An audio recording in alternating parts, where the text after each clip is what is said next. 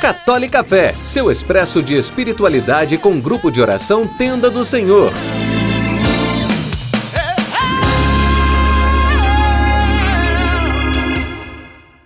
Louvado seja nosso Senhor Jesus Cristo, para sempre seja louvado.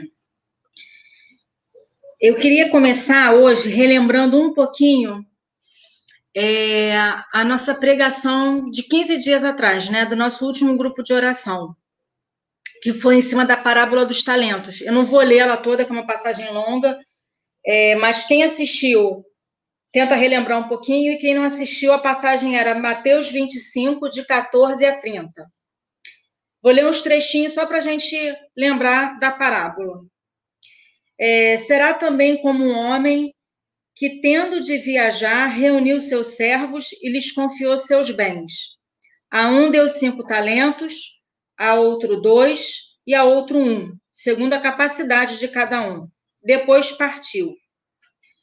Logo em seguida, o que recebeu cinco talentos negociou com eles, fê-los produzir e ganhou outros cinco. Do mesmo modo, o que recebeu dois ganhou outros dois.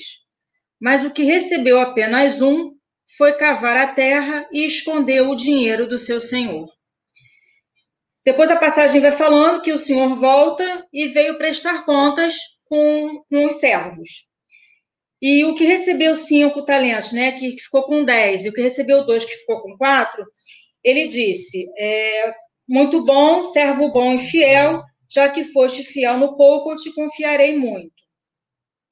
E o último, que tinha enterrado o talento, ele diz: servo mau e preguiçoso, sabias que colho onde não semeei e que recolho onde não espalhei. Devias, pois, levar meu dinheiro ao banco e à minha volta eu receberia com os juros o que é meu. Tirai-lhe este talento e dai ao que tem dez. Será dado ao que tem e terá em abundância. Mas ao que não tem, será tirado mesmo aquilo que tem, que julga ter. É, em cima dessa passagem, a gente meditou, a gente partilhou um pouquinho, né? É, diversas situações na nossa vida que acabam fazendo com que a gente enterre os nossos talentos. Diversas situações na nossa vida que a gente acaba desviando do caminho do Senhor e os talentos que a gente recebeu, os bens, as graças que a gente recebe de Deus, a gente acaba enterrando. E, e pensando um pouquinho em tudo que o Senhor veio falando hoje, né, através da oração, quando fala na passagem de Tiago, no capítulo 1, versículo 12, que ele diz: Feliz o homem que suporta a tentação, porque depois de sofrer a provação, receberá a coroa da vida que Deus prometeu aos que o amam. Então, aquelas situações que a gente acaba enterrando o nosso talento, enterrando os talentos que a gente recebeu do Senhor, acabam sendo situações, acabam sendo momentos de provação, de tentação, em que a gente acaba caindo, em que a gente acaba cedendo e acaba se desviando do caminho do Senhor. E toda aquela graça que a gente recebeu, ela não frutifica, ela fica enterrada, porque a gente desviou, na verdade, do caminho de Deus. E o que ele vem falar hoje para a gente é uma forma, é, é, é mostrar para a gente que ele caminha ao nosso lado e que vem nos dar toda a capacidade para a gente poder, em vez de enterrar o talento, enfrentar a tentação, enfrentar a aprovação, sair vitorioso, vitorioso dessa aprovação e poder sim multiplicar todos esses talentos e frutificar esses talentos. Mas como que a gente vai poder viver isso? Eu queria que a gente pudesse partilhar em duas coisas. Em duas coisas que são fundamentais para que a gente possa vencer as tentações, para que a gente possa enfrentar todas as provações e sair vitorioso para poder receber essa coroa de vida que o Senhor vem nos prometer na carta de Tiago. A primeira coisa é obediência.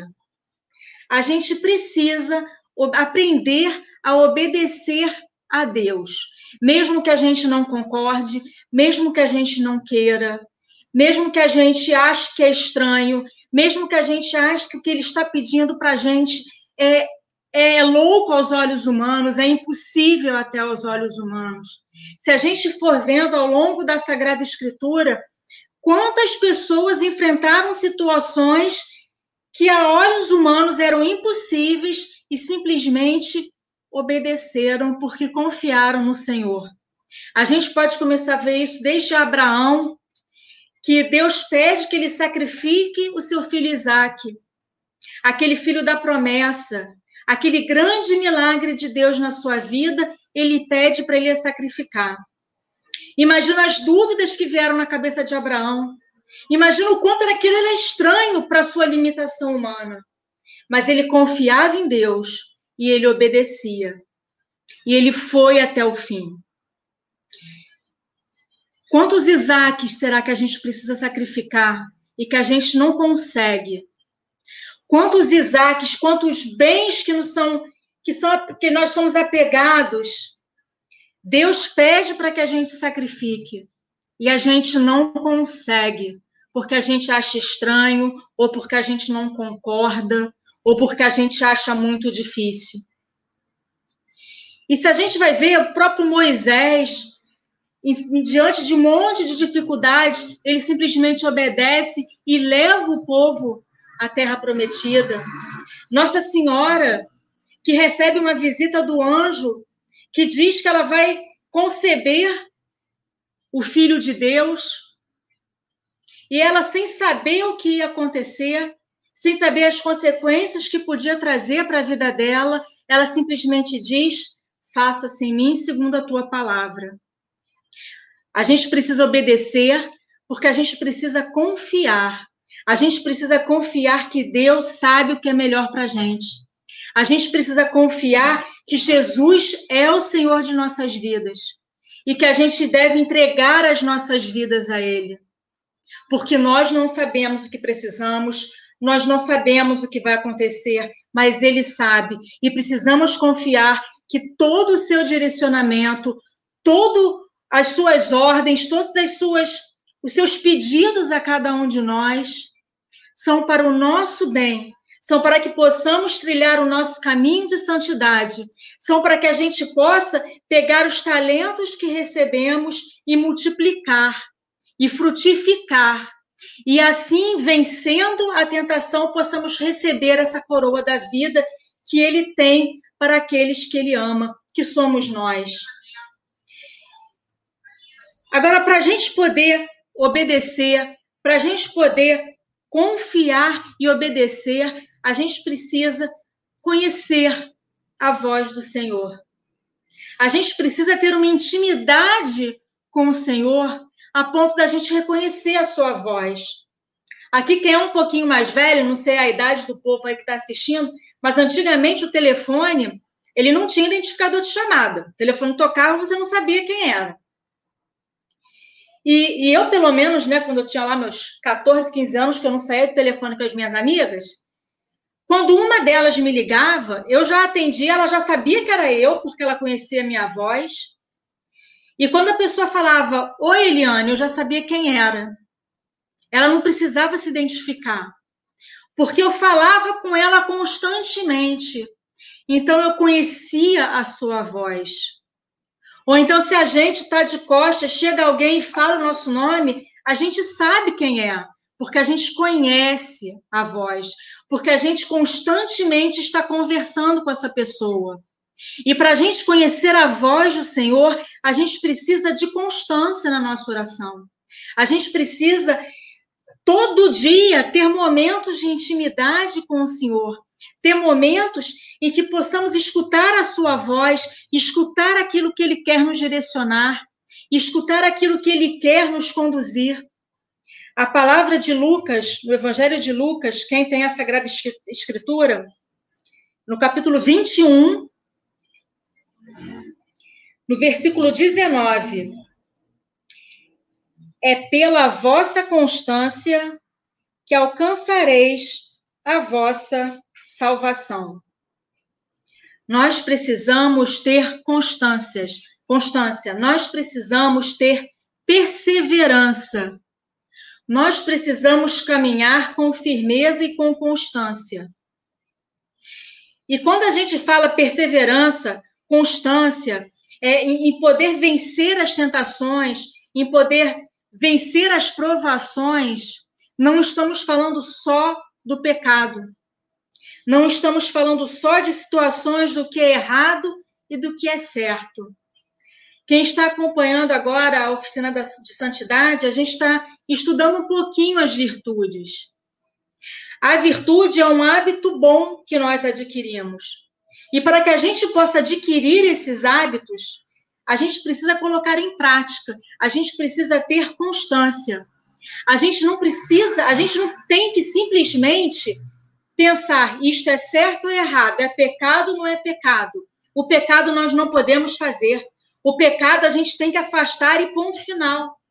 O pecado não tem que ter discussão. Muitas vezes o inimigo ele vem tentar a gente não com situação de pecado. O interesse do inimigo não é simplesmente que a gente peque. O que ele quer é que a gente se afaste do caminho de Deus. E muitas vezes ele faz isso através de coisas que não são necessariamente pecado. O André estava falando que ele tem que, que essa semana ele teve dificuldades em acordar no horário que ele tinha para rezar.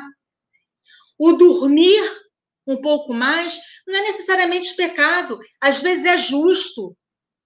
Às vezes a, a, gente teve um dia cansativo, a gente teve um dia exaustivo, a gente dormiu pouco, a gente precisa descansar. Não é pecado o dormir de repente mais meia horinha. Mas será que era aquilo que convinha naquele momento?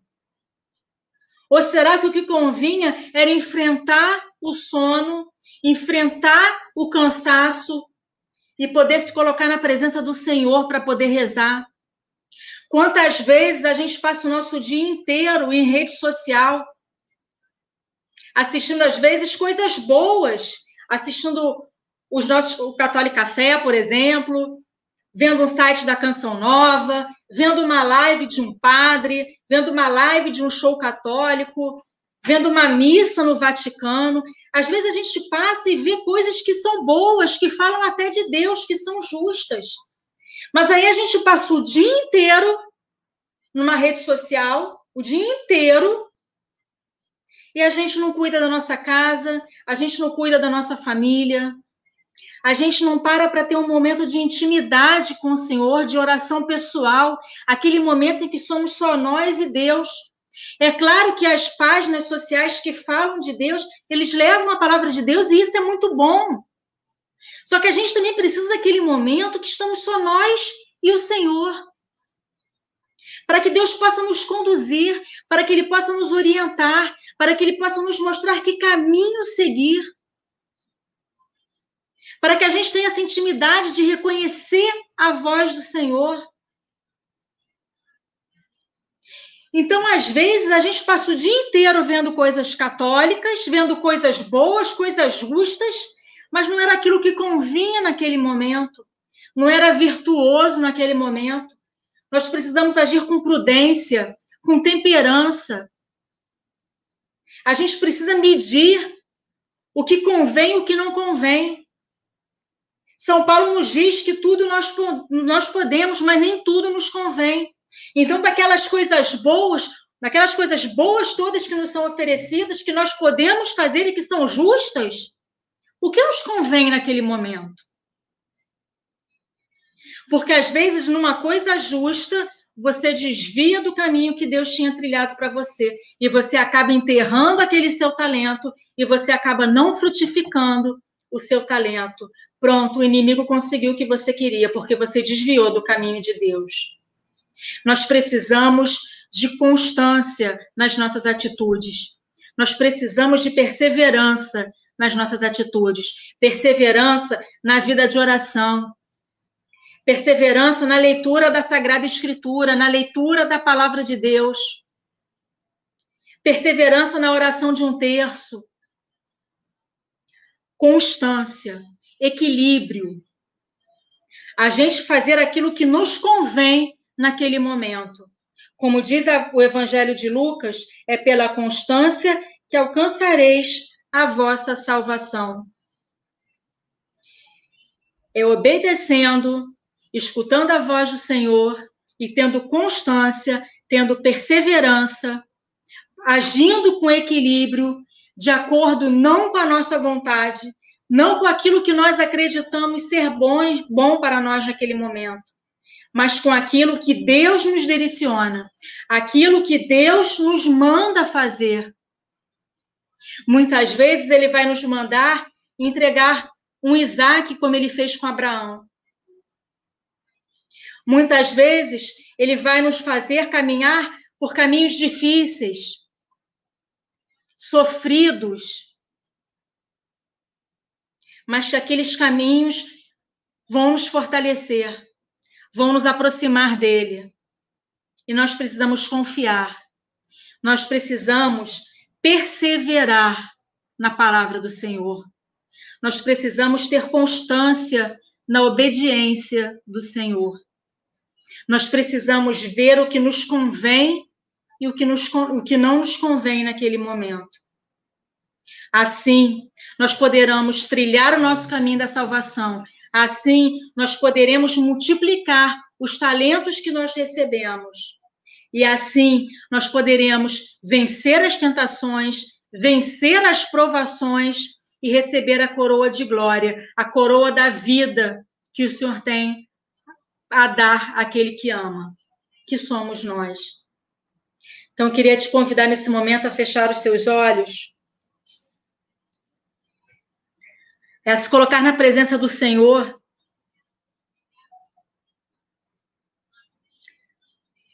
Porque Ele está aqui, diante de você nesse momento. Por mais que você esteja sofrido, por mais que esteja com o coração apertado, com o coração doendo, o Senhor está aqui ao seu lado, dizendo que está com você e que você não caminha sozinha e que Ele te dá toda a força para enfrentar toda a provação, toda a tentação, que Ele te dá força para perseverar, que Ele te dá força para que você se mantenha constante na sua caminhada. E deixe o Senhor te mostrar agora o que nesse momento está atrapalhando a sua vida de ter constância. O que, que ele está pedindo agora para que você entregue nas mãos dele? Porque está te atrapalhando a manter uma constante vida de oração, uma constante vida de trilhar os caminhos de Deus, que está te dificultando em ter constância na obediência, na confiança a Deus. Permita que Ele te mostre, permita que Ele te fale e confie em entregar a Ele. que você possa, ao longo desses 15 dias, até o nosso próximo encontro de oração, que você possa meditar nessa palavra de Lucas, no capítulo 21, versículo 19. É pela vossa constância que, alcançareis a vossa salvação e que você possa entregar isso que está te apegando, mas que ao mesmo tempo está dificultando essa sua constância para que assim você possa perseverar e trilhar esse caminho da salvação que o Senhor tem para, para você.